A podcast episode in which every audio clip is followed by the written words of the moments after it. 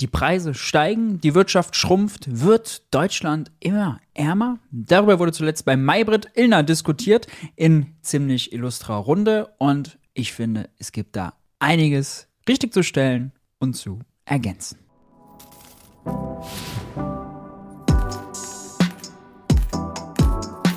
Hi und herzlich willkommen bei Geld für die Welt. Ich bin Maurice und in diesem Video geht es nochmal um das Thema Inflation. Es ist immer noch ein Dauerbrenner.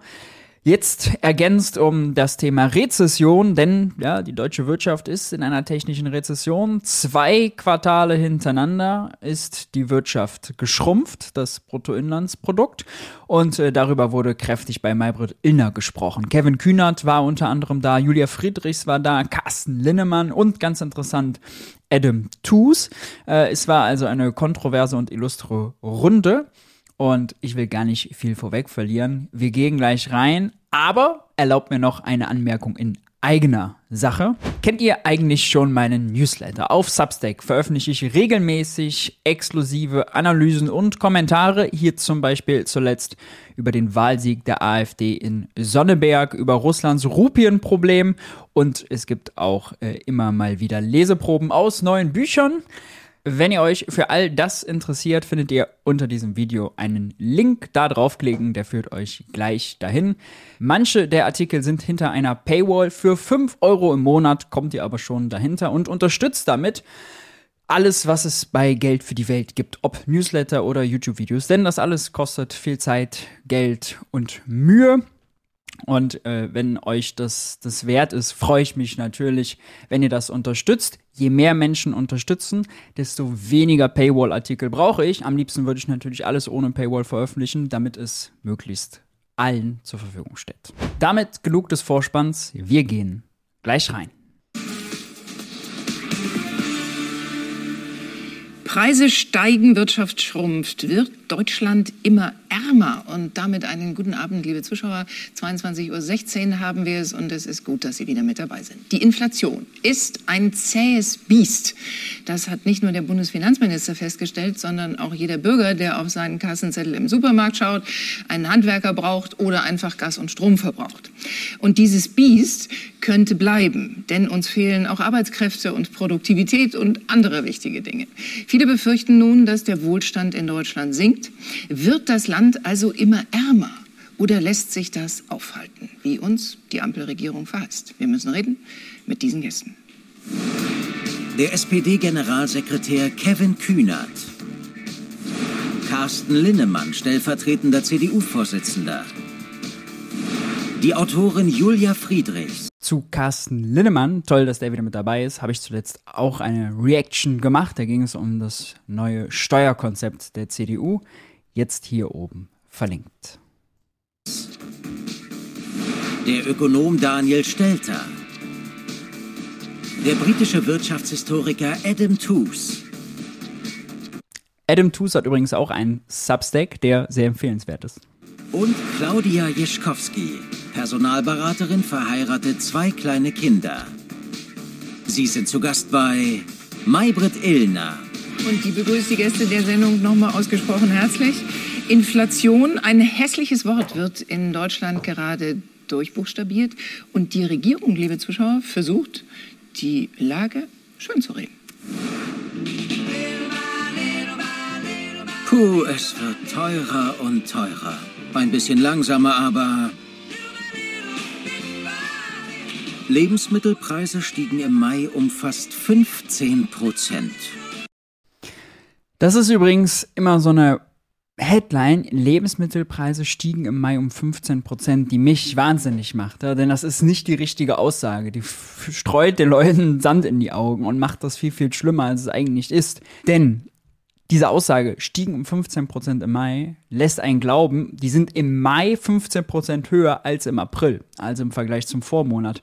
Das ist aber immer der Vorjahresmonat-Vergleich. Also die korrekte Aussage wäre, im Mai 23 waren Lebensmittel 14,9% teurer als im Mai 2022, als also ein Jahr vorher wenn jeden Monat die Message lautet, im Mai stiegen die Preise um 14,9 Prozent und dann im Juni wieder und im Juni stiegen die Preise um 14,8 Prozent. Ja, dann klingt das so, als würde es immer weitergehen. Aber es sind immer die Vorjahresvergleiche und äh, das ist leider irreführend. Da tröstet es kaum, dass die Inflationsrate zuletzt auf 6,1 Prozent gesunken ist. Energiepreise, auch Lebensmittelpreise gehen deutlich runter. Lange nicht mehr selbst eingekauft, der Robert. In zwei Nee, Robert Habeck hat recht. Zwei Monate in Folge sind die Lebensmittelpreise gesunken. Und zwar im Vergleich zum Vormonat. Also doch, sie fallen. Ja, sie können immer noch teurer sein als im Vormonatsvergleich. Und das sind sie auch natürlich. Trotzdem fallen sie. Ja, sie fallen, sind aber immer noch teurer. Äh, man muss überlegen, die machen dann aufwendiges Intro, machen sich viel Mühe, äh, Kopf darum, wie die es machen und verkacken gleich zwei völlig tri triviale Aussagen. Also es ist bitter. Bei Jahren kletterten Preise für Heizöl um 32 und Erdgas um 133 Prozent. Und was eine Familie in den letzten zwei Jahren beim Einkaufen im Geldbeutel spürt, ist sehr reell. Julia Friedrichs ist bei uns, Journalistin, Autorin. Frau Friedrichs, Sie befassen sich journalistisch mit den Menschen, die tatsächlich nicht wirklich viel im Portemonnaie haben. Ähm, wer leidet jetzt? Julia Friedrichs hat ein sehr, sehr, sehr empfehlenswertes Buch, Working Class heißt es, wo sie äh, drei Familien begleitet und deren Lebensalltag aus eben einer Arbeiterfamilie, aus einem Arbeiterleben äh, schildert und erzählt. Und das ist wirklich sehr, sehr äh, wichtig. Kann ich nur empfehlen. Working Class von Julia Friedrichs. Ich pack's nochmal unten auch in die Videobeschreibung. Am allermeisten unter diesen Preissteigerungen, unter diesen Teuerungen. Ja, das Problem ist, dass die Inflation vor allem eine unsoziale Inflation ist. Ähm, wir haben gerade gesehen, die Lebensmittelpreise gehen hoch, ähm, die Energiepreise.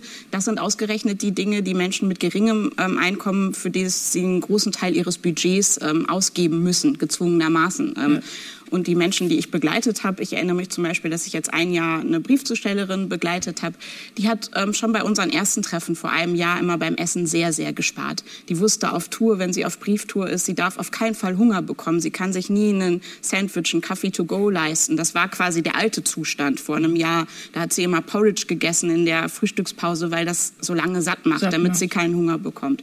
Als ich sie jetzt wieder getroffen habe, ähm, hat sie gesagt, ähm, sie hat jetzt die Sparschraube noch weiter gedreht und kommt jetzt langsam in Zustände, wo es nicht mehr weitergeht. Das heißt konkret kein Fleisch, kein Fisch. Ähm, sie hat immer abends gern ein Stück Käse mal mit Weintrauben gegessen, mhm. ähm, gestrichen.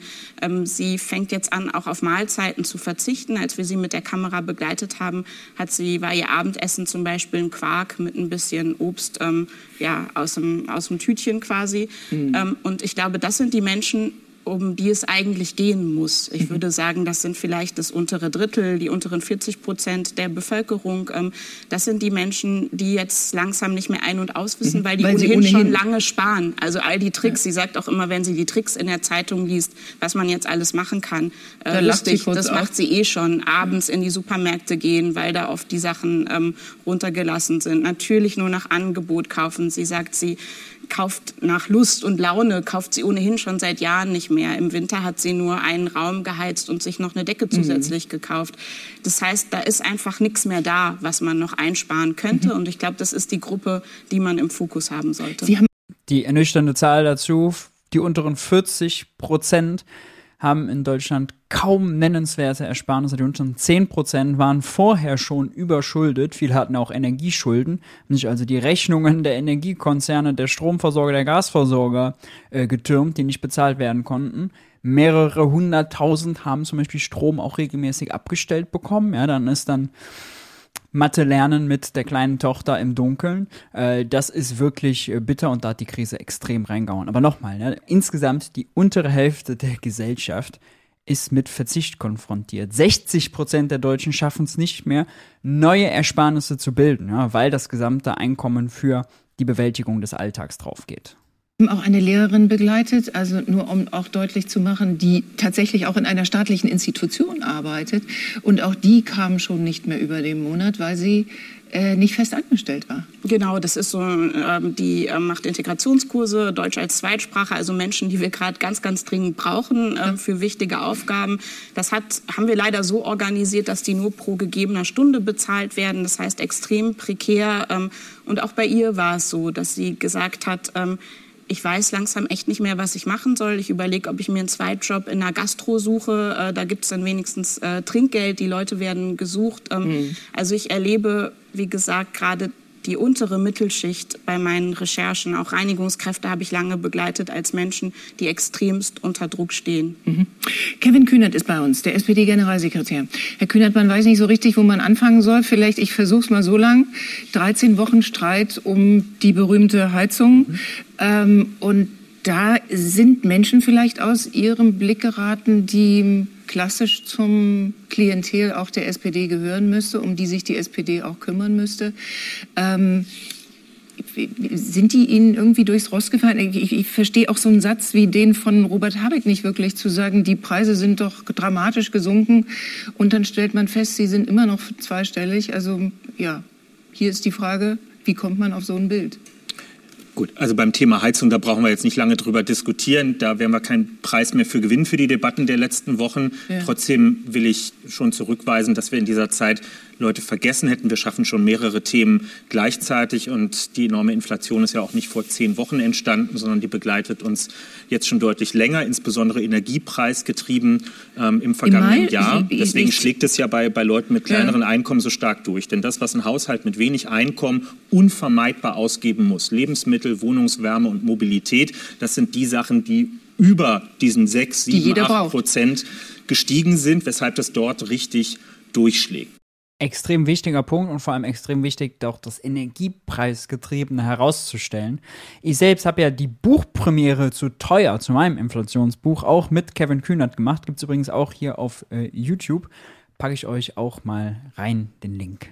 Wir haben das ja, wissen Sie, mit verschiedenen Maßnahmen versucht, so gut es geht, erstmal abzufedern, mhm. vor allem mit den Energiepreisbremsen, die ja jetzt gerade im Moment greifen und wirken, mit der Möglichkeit, steuer- und abgabenfreie Einmalzahlung zwischen Arbeitgeber und mhm. Arbeitnehmer zu schaffen und vielen anderen Maßnahmen, äh, mehr Kindergelderhöhung, Wohngeldausweitung, steuerliche Erleichterung, all das war drin. Aber der Sozialdemokrat wird Ihnen natürlich auch immer antworten, dass bei dauerhaft höheren Preisen, auch wenn es sich jetzt ein bisschen mhm. normalisiert, ist dann auch die Aufgabe der nächsten, der aktuellen Lohnrunden ist. Wir kriegen das ja in den Nachrichten alle mit. Heute bei der Bahn, wo die EVG ähm, jetzt äh, längerfristig in den Streik gehen wird, da ist es dann auch die Aufgabe von solchen Lohnrunden, den Beschäftigten in Deutschland ihren gerechten Anteil an unserem Wohlstand auch zu geben. Mhm. Nochmal die Frage, wenn Robert Habeck sagt, dass die Preise jetzt dramatisch gesunken sind. Die Präsidentin des Statistischen Bundesamtes sagt im Mai seit letztem Jahr im Vergleich sind die Nahrungsmittel zweistellig wieder gestiegen. Sie bleiben der stärkste Preistreiber.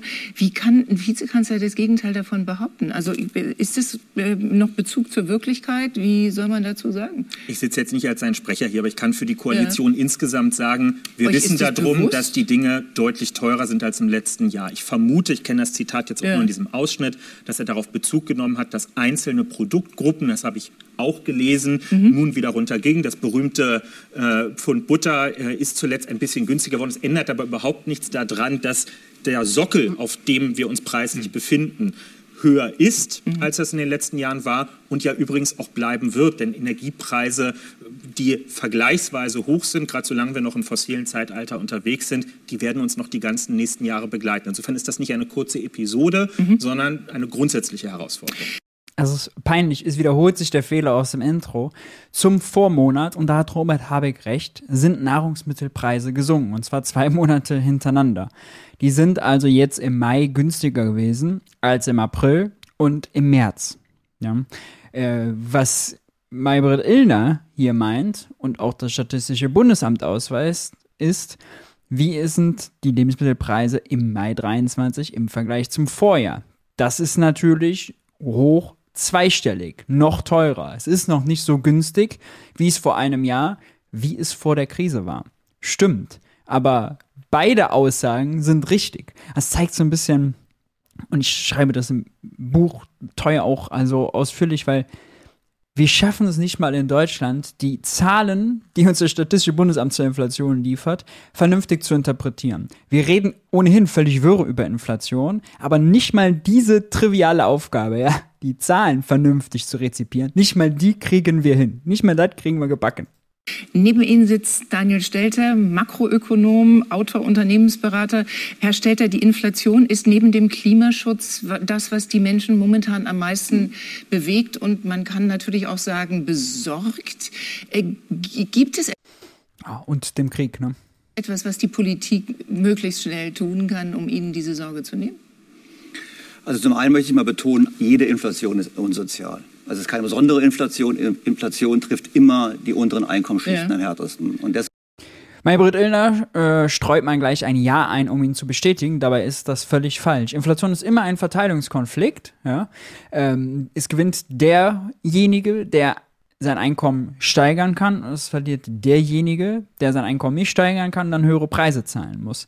Es gibt aber immer Gewinner und Verlierer. Und wer das ist, ist nicht ausgemacht. Ja, gerade sitzen die Gewinner im Ausland große Energiekonzerne, zum Teil Energiekonzerne auch in Deutschland, Stichwort RWE, die mit der Braunkohle, Verstromung von Braunkohle viel mehr Gewinn gemacht haben.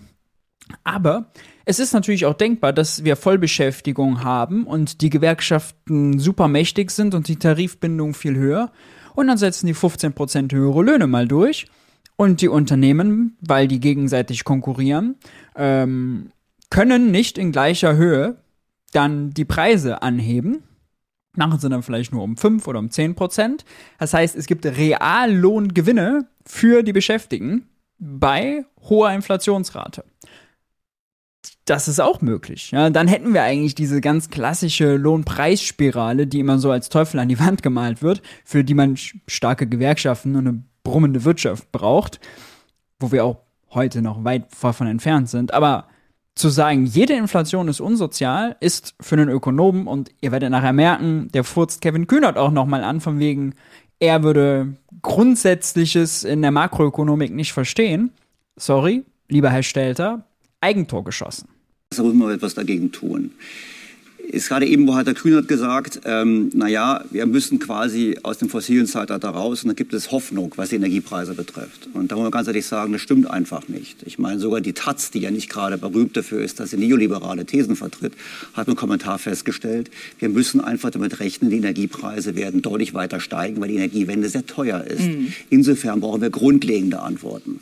Und Sie haben geschildert von der Postbotin das, das kann ich total gut naja, die Energiewende ist teuer in dem Sinne als das, man muss die Netze ausbauen, man muss die Windräder aufstellen, ja, man muss Speicher schaffen, das sind alles erstmal einmalige Anfangsinvestitionen, aber die Grenzkosten, ja, also was kostet dann jede weitere Kilowattstunde Strom, die man aus Wind oder Sonne produziert, die sind viel, viel, viel, viel günstiger als Kohle, Gas und Atom. Und insofern, ja, wenn wir mehr grüne Energie hätten, die verteilen können über ausgebaute Netze, gegebenenfalls sogar speichern können, dann wäre der durchschnittliche Strompreis in Deutschland viel geringer. Dann wäre der auch durch den Russland-Schock, durch den Krieg und die Energiepreiskrise gar nicht so gestiegen. Ja, weil der Strompreis ist ja nur gestiegen, weil wir noch Gas verstromen müssen. Hätten wir mehr Strom aus Wind und Sonne gehabt, hätten wir vielleicht zum Teil gar kein Gas zur Verstromung nutzen müssen und dann wäre der Strompreis auch nicht so durch die Decke gegangen. Also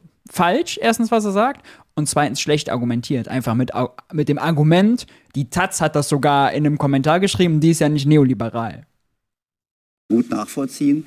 Wir haben ein ganz anderes Problem. Wir werden ja nicht jetzt ärmer, sondern wir sind schon länger ärmer geworden, haben es nur nicht wahrgenommen. Mhm. Warum? Wir haben zwar einen Aufschwung erlebt bis Corona, aber dieser Aufschwung war nicht getragen von mehr Produktivität. Produktivität heißt, dass wir pro Stunde mehr erwirtschaftet haben, dass die Einkommen pro Stunde gewachsen sind, sondern wir haben mehr Menschen beschäftigt.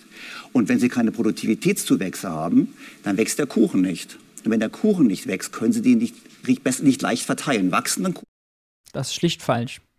Also, Stelter ist wirklich komplett off-track. Ja. Hat irgendwelche Punkte vorgenommen, aber liefert also 0,0 ab. Natürlich wächst der Kuchen, wenn mehr Menschen beschäftigt sind, wenn mehr produziert wird. Ja, das Bruttoinlandsprodukt ist die letzten Jahre gewachsen. Übrigens auch die Produktivität. Nur sehr schwach, 0,3, 0,4 Prozent pro Jahr, aber sie ist gewachsen. Ja. Und die Größe des Kuchens hängt ja davon ab, wie viele Menschen arbeiten und wie produktiv ist jeder einzelne Mensch.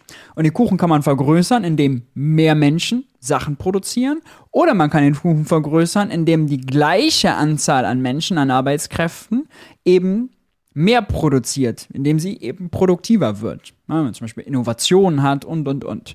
Aber zu sagen, wir sind nicht reicher geworden, weil die Produktivität nicht gewachsen ist, erstens ist sie gewachsen und zweitens, nee, man kann auch reicher werden über die Auslastung. Ja? Ähm, in seinem Kopf ist wahrscheinlich immer Vollbeschäftigung und deswegen ist Produktivität der einzige Weg zu Wohlstand.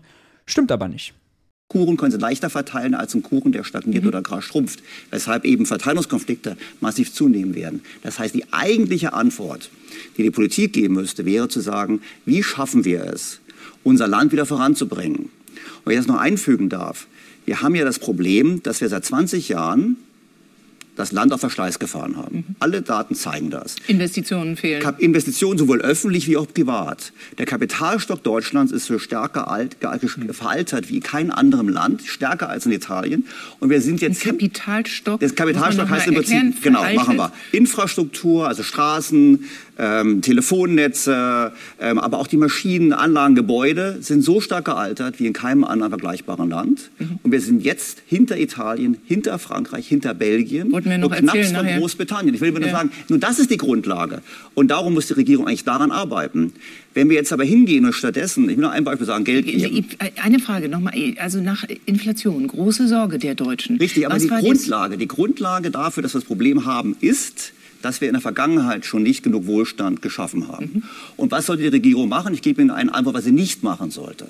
Ich meine, den Punkt kann man ganz allgemein machen, aber das ist nicht der Grund dafür, ganz grundsätzlich, dass also Gas gerade teuer geworden ist, dass Weizen an der Börse teuer geworden ist, oder Öl oder Strom oder Raps oder was auch immer, ähm, sondern das ist eher Krieg, Pandemie, hohe Importpreise. Natürlich hätte es geholfen, wenn wir zum Beispiel bei Wind und Solar schon weiter gewesen wären, ja, wenn wir die Netze schon ausgebaut hätten zum Beispiel, um, wie eben erklärt, weniger Gas verstromen zu müssen. Das ist ein Punkt, den hat er aber eben selbst abgelehnt und jetzt sagt er, hätten wir mehr investiert, hätten wir gar nicht die hohe Inflation. Also.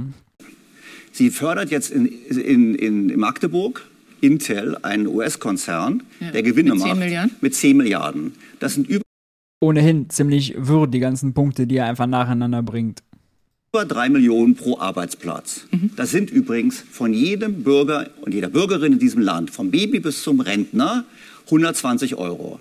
Dieses Geld sollte nicht dafür ausgegeben werden, sollte dafür ausgegeben werden, dass die Strafe ja, äh, da haben wir es wieder, ja, das übliche konservative Framing vom Steuerzahlergeld. Der Staat hat kein eigenes Geld, nur das seiner Steuerzahler, wie die neoliberale Ikone, damals britische Premierministerin Maggie Thatcher, uns schon eingetrichtert hat. Wer häufiger schon Geld für die Welt geguckt hat, weiß, wie falsch ich äh, das finde, äh, dass das in die Irre führt. Nein, wenn der Staat Geld für Intel ausgibt, dann ist das staatliches Geld, kein Steuerzahlergeld. Das auf alle runterzubrechen, so nach dem Motto, das Baby Kevin würde auch 120 Euro zahlen, ist äh, irreführender Populismus. Straßen repariert werden, dass die Schulen repariert werden, dass wir das Land modernisieren und dass wir damit die Basis dafür haben, dass die Produktivität, die Produktivität wächst mhm. und damit auch die Einkommen entsprechend wachsen können. Das heißt, wir können uns nicht in Wohlstand subventionieren und wir können uns auch nicht die Inflation wegsubventionieren. Mhm. Doch, wir können die Inflation wegsubventionieren, weil es ein Preisschock ist. Gas- und Strompreisbremsen haben das Symptompreisschock gelindert und damit die Inflationsrate gesenkt. Und zweitens kann man auch die Produktivität erhöhen, indem man solche hochproduktiven Firmen wie Intel, Halbleiterproduktion, eben damit nach Deutschland lockt. Wenn die nicht in Deutschland sind und woanders produzieren, ja, dann haben wir hier nicht die Wertschöpfung. Und natürlich ist eine Wertschöpfung pro Kopf, ja, das, was sozusagen äh, der Wert der Produkte, die bei Intel produziert wird, pro Arbeitnehmer deutlich höher als zum Beispiel in der Dienstleistungsbranche. Ja, und dadurch würde die durchschnittliche Produktivität in Deutschland steigen. Denn das können wir gar nicht bezahlen. Merken, danach zu fragen, warum die Hahn hat und sogar richtig stolz darauf ist, Intel mit dieser Ansiedlung nach Sachsen-Anhalt bekommen zu haben. Äh, Carsten Linnemann ist bei uns. Herr Linnemann, Sie haben das Grundsatzpapier der CDU erarbeitet und können uns bei der Beantwortung der Frage helfen. Jeder fünfte Bürger ist unzufrieden mit der, äh, ist nur noch zufrieden mit der Arbeit der Bundesregierung. Erst eins bis vier davor sind nicht zufrieden mit der Arbeit der Bundesregierung.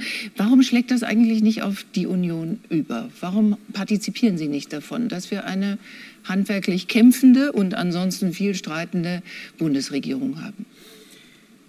Wir haben vor anderthalb Jahren eine Bundestagswahl verloren, weil wir nicht mehr gut genug waren. Wir haben Vertrauen verloren in der Bevölkerung. Das können Sie nicht von heute auf morgen wieder aufbauen mhm. und mal eben hochgehen in den Umfragen. Der Sebastian Kurz hat das mal mit der ÖVP geschafft. Der ging schnell auf 40 und dann ging es auch schnell wieder runter. Deswegen macht es Sinn, dass man das Vertrauen vernünftig aufbaut und dass wir jetzt ein Programm machen, dass die Leute auch ernst nehmen und wissen wieder, was ist denn, wenn ich das Kreuz bei der CDU mache? Was erwartet mich dann? Und diese Herausforderung jetzt sehe ich weniger sogar als Politiker, mehr als Ökonom. Wir hatten Inflation in der Geschichte. Sind Sie eigentlich dankbar, dass Sie das gerade jetzt als Oppositionspolitiker erleben? Das ist keine einfache politische Situation. Im Gegenteil, ich würde sogar der Regierung anbieten, ähnlich wie Anfang der 2000er Jahre, wo wir eine Arbeitslosigkeit von 5, 6 Millionen hatten, wo wir diese Agenda 2010 gemacht haben, wo wir konstruktiv mitgemacht haben, auch im Bundesrat, würde ich der Regierung anbieten, jetzt das Ding nochmal zu machen. Mhm die letzten zehn Jahre, die Dekade, das war eine Dekade mit wirtschaftlichem Wachstum, ja befeuert durch die Niedrigzinspolitik der Notenbanken und besonders der EZB, die zum Teil, muss man sagen, Fiskalpolitik gemacht hat. Mhm. Zugegebenermaßen. Sie soll sich bitte wieder auf Geldpolitik konzentrieren. Ja, sie hat, die, sie hat, sie hat, sie hat Staaten, sie hat Staaten im Süden gestützt, ja. indem sie direkt knallhart Staatsanleihen aufgekauft haben. Mhm. also mal das Erste, sich dafür in einer deutschen Talkshow 2023 zu brüsten, bei der Agenda 2010 mitgemacht zu haben, ja, zeigt schon, wie wenig Demut, Respekt er vor diesen sozialen Verwüstungen hat, die die Agenda 2010 ausgelöst haben. Ja, mit Niedriglohnsektor, prekäre Arbeit, Armut trotz Arbeit, äh, Schmerz bei denen, die arbeitslos sind, die Strukturen, Arbeitsagenturen und und und Sanktionspolitik, also all das, all diesen ganzen Mist, ja, da stolz drauf. Zum Teil äh, will, will Linnemann ja auch, dass das neue Steuerkonzept der CDU mit einer Sozialstaatsbremse gegenfinanziert wird. Also einfach den Trichter auf dem Trichter ist er weiterhin, ja, also Hardcore-Neoliberalismus, sparen, sparen, sparen und eben den sozialen Gürtel enger schnallen. Wirklich Wahnsinn. Macht ja einen auf staatsmännisch, dass er das nochmal mitmachen würde. Und das Zweite, also wir hatten wenig Wachstum in Deutschland und der Eurozone. Die ist seit der, seit der Euro-Krise kaum von Fleck gekommen, ja. Die Arbeitslosigkeit in der Eurozone war permanent 7, 8, 9 Prozent. Viel zu hoch. Deutschland hat als Exportweltmeister Glück gehabt. Ja, wir waren nicht so stark von betroffen. Wir hatten weniger Arbeitslosigkeit. Ähm, wir hatten allerdings auch ein schwaches Wachstum. Und die EZB hat ja gar nicht geschafft, das Wachstum mächtig anzufeuern. Denn das wollte sie ja, um damit auch die Inflation auf 2% zu hieven. Und das hat nicht geklappt, ja, trotz Niedrigzinsen. Und zur Vollständigkeit, er sagt, die EZB hätte Griechenland und Italien Staatsanleihen knallhart direkt abgekauft. Nein, haben sie nicht. Haben sie nicht direkt gekauft. Das wäre monetäre Staatsfinanzierung und ist verboten. Ganz was Schlimmes. Nein, die hat die auf dem Sekundärmarkt gekauft. Also Italien hat das an Banken verkauft und die EZB hat es den Banken dann wieder abgekauft, zum Beispiel. Das ist völlig legitim und in Ordnung und ganz normale Politik. Ja. Äh, es ist Geldpolitik, es ist keine Fiskalpolitik. Damit die Italiener, die Franzosen haben im Moment wieder mehr Probleme zum Teil beim Anstieg ihre Schulden, ihre Zinsen bedienen können und nicht so einen Druck haben, damit die sich befreien können. Aber das ist eigentlich Aufgabe der Parlamente, Haushaltspolitik zu machen. Und nicht die und Aufgabe nicht von Frau Lagarde. Ja, aber Lagarde macht auch keine Haushaltspolitik. Lagarde entscheidet nicht, wie viel welches Land wofür ausgibt. Ja, das ist Haushaltspolitik und das machen die nicht. Die entscheiden, wie hoch der Zins ist, das ist völlig normal und das machen sie so, dass sie vermeintlich ihre Inflationsrate erreichen. Ja, und damit haben sie Probleme gehabt, die zehn Jahre vorher war immer zu niedrig. Und damit haben sie heute Probleme, weil jetzt ist die Inflationsrate gerade zu hoch. Aber das ist Geldpolitik. Die machen keine Fiskalpolitik. Ja, und nur weil, wenn die EZB halt viele Anleihen kauft und Niedrigzinsen macht, dass die Zinskosten in den Haushalten sinken. Ja, Christian Lindner beklagt ja gerade, dass sie wieder steigen, weil jetzt hat man es angehoben. Vorher sind sie gesunken. Ja, okay. Aber das ist noch keine Fiskalpolitik. Genau, aber zurück, aber zurück, aber nochmal genau. um zurückzukommen. Und mittlerweile bin ich der Meinung, ich bin jetzt auch ein paar Jahre in der Politik, wir sind jetzt wieder an einem Zeitpunkt, wo wir nicht wie in den letzten zehn Jahren gutes Wachstum hatten, sondern jetzt stehen wir wieder vor einer Herausforderung, wo wir sowas wieder brauchen wie eine Agenda 2030. Hm? Wir müssen den Menschen ein Ziel geben, ein Bild von Deutschland malen, wo wir hin. Wer mit der Agenda 2030 den Begriff einfach kopiert und dann sagt, wir müssen den Menschen ein Ziel geben. Ja? Eine Agenda, die so viel soziale Verwüstung, die so viel wirtschaftliche Probleme für unsere europäischen Nachbarländer gebracht hat, weil wir die niederkonkurriert haben, weil Deutschland Exportweltmeister geworden ist, zu Lasten der Nachbarn, zu Lasten von Frankreichs und Italiens Industrie. Aber das einfach wieder so behauptet, das ist wirklich und unhinterfragt ja auch. Ja, kriegt da keine kritischen Gegenfragen gestellt. Plötzlich darf man wieder von der Agenda 2030 sprechen. Ja. Soziale Verwerfungen werden gar nicht angesprochen das macht mich verdammt nochmal wütend, muss ich ehrlich sagen. Wollen. Es gibt eine völlige, das meine ich jetzt parteiübergreifend, mhm. völlige Verunsicherung. Sie haben die Inflation, die leider bleiben wird. Ich glaube vielen Experten nicht, dass es nächstes Jahr wieder zurückgeht auf 2%. Die Kerninflationsrate, FrauEllner, also die mhm. Inflationsrate ohne Lebensmittel, ohne Energie, ohne diese Volatilität. Ah, natürlich ist in der Kerninflationsrate auch Energie drin. Nicht Benzin zum Beispiel, ja, das ist da nicht drin, oder Strom oder Gas, aber natürlich Chemieprodukte, die extrem energieabhängig sind, ja, die sind dann natürlich drin. Stahlprodukte, wo viel Energie drin ist, die sind dann natürlich drin. Also ist die Kerninflationsrate auch durch hohe Energiepreise getrieben, auch wenn so Energie als Rohstoff da rausgerechnet ist liegt bei über 5. Ich gehe davon aus, wir werden in den nächsten Jahren zwischen 2 und 5 Prozent haben. Ab 25 kommt das Fachkräfte. Warum geht er denn davon aus? Was ist denn der Grund für seine Prognose? Problem richtig zum Tragen. Und dann haben wir noch eine Situation, dass dieser Standort nicht mehr so wettbewerbsfähig ist. Mhm.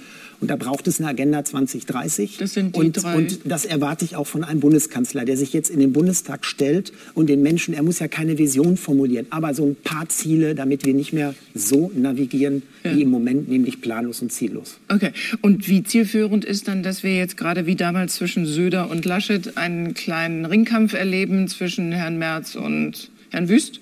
Das ist nicht das ist ja bitter, ja. Das ist das Einzige, was Ilna jetzt interessiert. Der hat gerade richtig Stuss erzählt. Der hat gerade de facto äh, eine neue Agenda 2010 gefordert. Der hat das größte Sozialkürzungsprogramm äh, seit Brüning. Und die einzige Frage, die Ilne einfällt, ist, oh, da gibt es wieder einen Hahnkampf in der CDU, erzählen Sie doch mal März gegen Wüst, das ist ja interessant, ja. Das soll Wirtschaftsjournalismus sein? Also, schlimmer geht's wirklich nicht mehr, ja. Das wird einfach alles stehen gelassen, nicht hinterfragt und stattdessen so oberflächliche Hahnenkämpfe. Es ist kaum auszuhalten, es ist nicht zu ertragen. Weil die Herausforderungen, die ich gerade skizziert habe, so groß sind, dass wir uns das nicht leisten können, in der Partei zu streiten. Wir brauchen Geschlossenheit und müssen uns um die Themen der Zukunft kümmern. Dann freuen wir uns jetzt, Adam Tooze begrüßen zu dürfen. Wirtschaftshistoriker, schon vor kurzer Zeit in dieser Sendung gewesen zu einem anderen wichtigen Thema. Adam Tooze erklärt uns bitte, wie und warum die Inflation so dramatisch auch aus der Wahrnehmung der Menschen ist. Die gefühlte Inflation in Deutschland sagt man 18 Prozent hm. und nicht diese sechs. Hm. Also wir haben offensichtlich das Gefühl, dass es noch viel schlimmer ist, als die realen Zahlen oder die statistischen Kenngrößen jetzt hergeben. Äh, warum ist das ein solches Besorgnis aus der Sicht der Menschen? Wenn man das jetzt hochrechnet, geht tatsächlich ja 20 Prozent in zwei Jahren, 20 Prozent eigenes Vermögen verloren. Wenigstens ja. das. Also man sollte vor allem nicht davon ausgehen, dass das ein besonderes deutsches Problem ist. Also Ganz kurz, das Vermögen geht nicht verloren. Ja? Die Ersparnisse auf dem Konto, die werden nicht weniger. Man kann nur weniger davon kaufen. Wenn immer die Preise wieder fallen, kann man auch wieder mehr davon kaufen. Ja? Also dieses Wort verloren, nein, also es ist gerade, kriegt, ist die Kaufkraft kleiner als vorher, die wird aber wieder größer von diesem Ersparten, was unter Umständen ja gleich bleibt. Ähm, die Kaufkraft von jedem Euro wird wieder größer, wenn die Preise fallen. Die Umfrage, die diese Schlagzeile generiert hat, zeigte, dass europaweit die Inflationsperzeption, also die Wahrnehmung der Inflation, die beschriebene Inflation bei 16 Prozent lag. Also die Deutschen sind 10 Prozent über diesen europäischen ja. Schnitt. Und diese, diese Lücke zwischen der wahrgenommenen Inflation und der gemessenen Inflation gibt es schon lange, gibt es seit diese Erhebung existiert. Die mhm. Erhebung entstand Anfang der 2000er Jahre, um die äh, um, um, die Einführung der Euro abzumessen, wo ja auch so ein Inflationsschock war, wo die, die, die Bürger fühlten eine, eine wesentliche Teuerung, die über die gewöhnliche Statistik hinausging. Und seitdem kracht diese Lücke. Das Verhältnis wird zum, zum Teil größer. In dem Moment ist es vielleicht weniger erstaunlich, dass sie besonders groß ist. Mhm. Die Statistiker kratzen sich mittlerweile seit zwei Jahrzehnten am Kopf und versuchen das zu erklären. Es ist nicht ohne weiteres einleuchten, warum das, äh, woran das liegt. Mhm. Man könnte rundumschlag sagen, die Wirtschaftspublizistik versagt. Äh, nicht nur in Deutschland, das geht nicht, weil überall klafft diese Lücke. Es fehlt die Vermittlung zwischen der ökonomischen Statistik, der Volkswirtschaftslehre und der eigenen Erfahrung. Aber es gibt was ich zu Beginn gesagt habe. Ja. Also wir kommen noch nicht mal klar in Deutschland damit, die Zahlen, die uns Statistische Bundesamt liefert, vernünftig zu interpretieren. Und wenn man jeden Monat hört, ab plus 15 Prozent sind die Lebensmittelpreise gestiegen, ja, kein Wunder, dass man dann gefühlt auch deutlich höhere Werte angibt gibt auch, und Sie haben das so eindringlich beschrieben, offensichtliche Erfahrungsunterschiede zwischen gewisserweise dem statistischen Durchschnitt ja.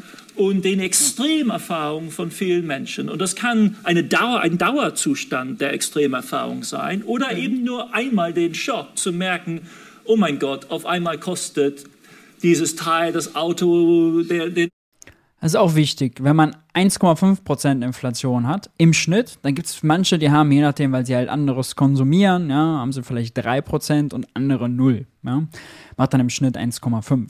Wenn man allerdings 6 oder wie vorher 8% Inflation hat, ja, dann äh, hat vielleicht der eine 12 oder 14 ja, und die anderen wiederum nur 4 oder vielleicht auch nur 2, je nachdem, wie der Warenkorb ist. Heißt, die Spanne zwischen denen, die Pech haben und zwischen denen, die Glück haben, ist halt riesig. Ja?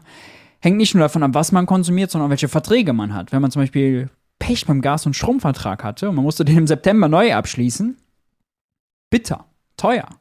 Urlaub bei, bei besser gestellten Menschen 20 Prozent mehr, als ich erwartet habe. Und aus diesen gewisserweise statistisch unrepräsentativen Erfahrung entsteht dann dieses, mhm. dieses Bild. Man könnte sagen, es ist ein Protestschrei. Ja. Also was die Leute in diesem Moment dokumentieren, ist zu sagen, ist. mir geht's schlecht. Mhm. Mir geht's wirklich schlecht. Eine richtig schlechte Zahl ist so um 15 Prozent herum. Mhm. Die, die, also die Umfrage, ich habe mir das genau angesehen vor der Sendung, weil mich das auch so baff gemacht hatte.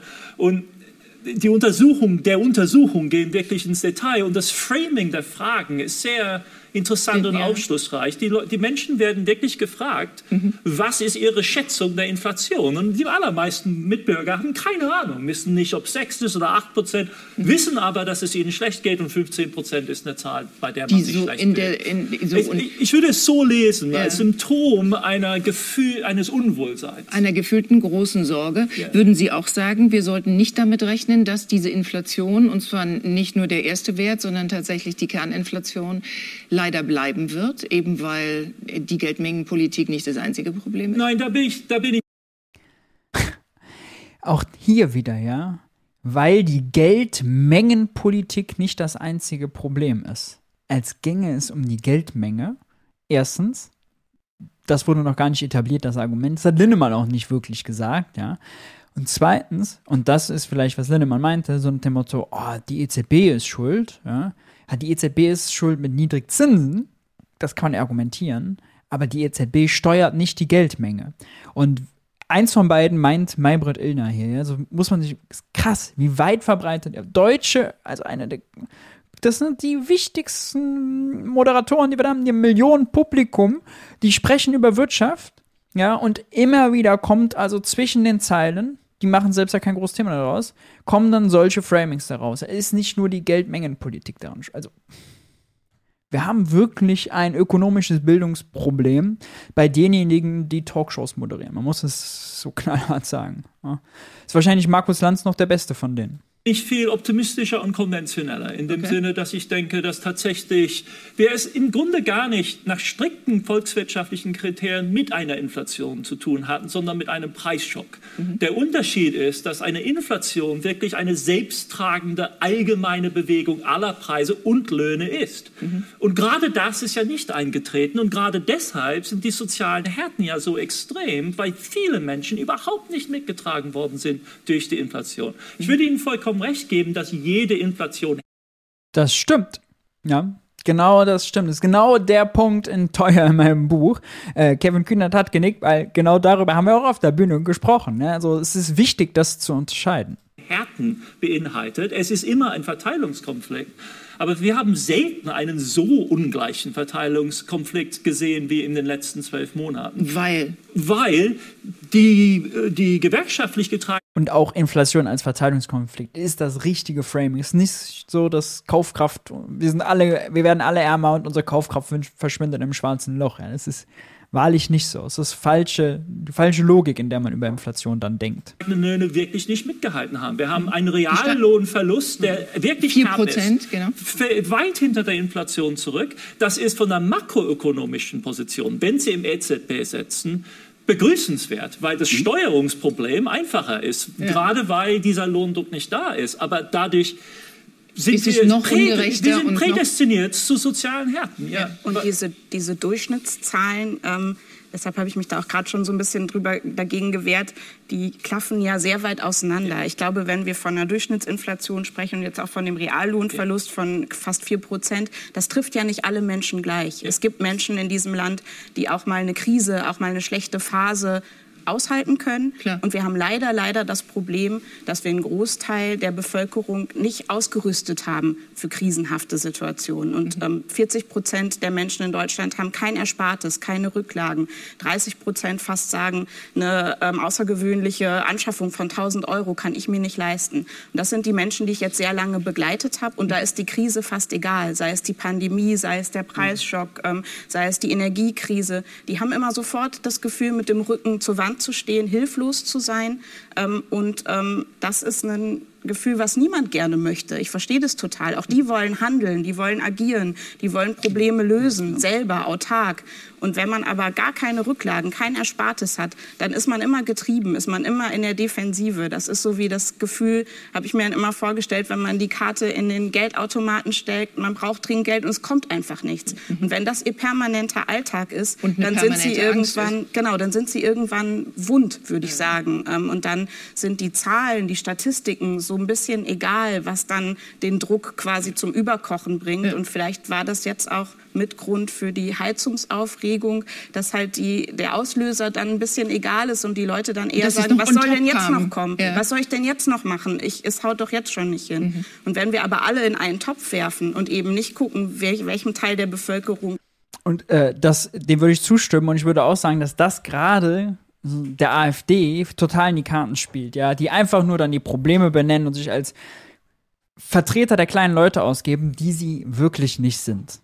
geht's wie, ich glaube, dann, dann sind wir auch schlecht darin, Lösungen zu finden. Sie haben jetzt auch Was auch bedeutet, wenn man die AfD bekämpfen will, Stichwort, man kann die AfD nicht klein empören, nicht den Kulturkampf gegen die AfD führen, sondern der AfD die materielle Basis entziehen, indem man dafür sorgt, dass die Leute sich nicht empören müssen. Nicht die Politiker von etablierten Parteien sollen sich über die AfD empören, sondern die sollen den Leuten die Grundlage entziehen, damit die sich nicht mehr über die etablierten Parteien empören müssen und dann Protestwähler der AfD werden. Ja, natürlich sind nicht alle AfD-Wähler nur Protestwähler. Natürlich sind auch stramme Rechte dabei, ja, Vollidioten. Und das ist dramatisch und schlimm und wirklich, also nichts würde mich, könnte mich mehr abstoßen, aufregen. Aber die Protest, und die kann man natürlich nicht zurückbekommen, die Protestwähler, die Empörten, die übrigens sonst eigentlich viel, viel häufiger auch Nichtwähler werden, die aber eben schon. Auch eine Zahl genannt, nämlich eine relative. 40 Prozent der Menschen äh, können sich eben eine solche Investition auch nicht leisten äh, und in dieser Größenordnung nicht leisten. Es gibt Menschen, denen geht es besser und auch die haben das Gefühl, dass sie vor unlösbaren Aufgaben stehen. So, damit ist quasi Halbzeit dieser Talkrunde erreicht und wir legen auch eine Halbzeit ein. Das hier ist jetzt Teil 1 der Reaction. Es wird einen zweiten Teil geben. Was ist euer Fazit zu Teil 1? Habt ihr Fragen dazu? Haut's gerne unten in die Kommentare.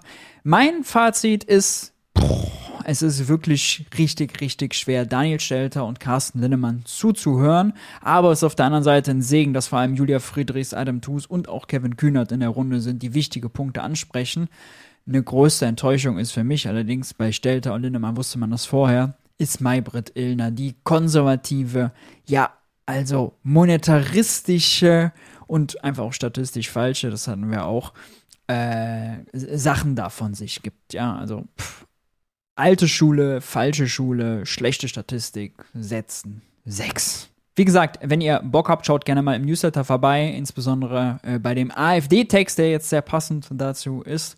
Ansonsten lasst gerne ein Like da, abonniert den Kanal, aktiviert die Glocke, dann verpasst ihr kein Video mehr. Auch nicht Teil 2. Ich bin jetzt raus. Bis dann, bis zum nächsten Mal. Ciao, ciao.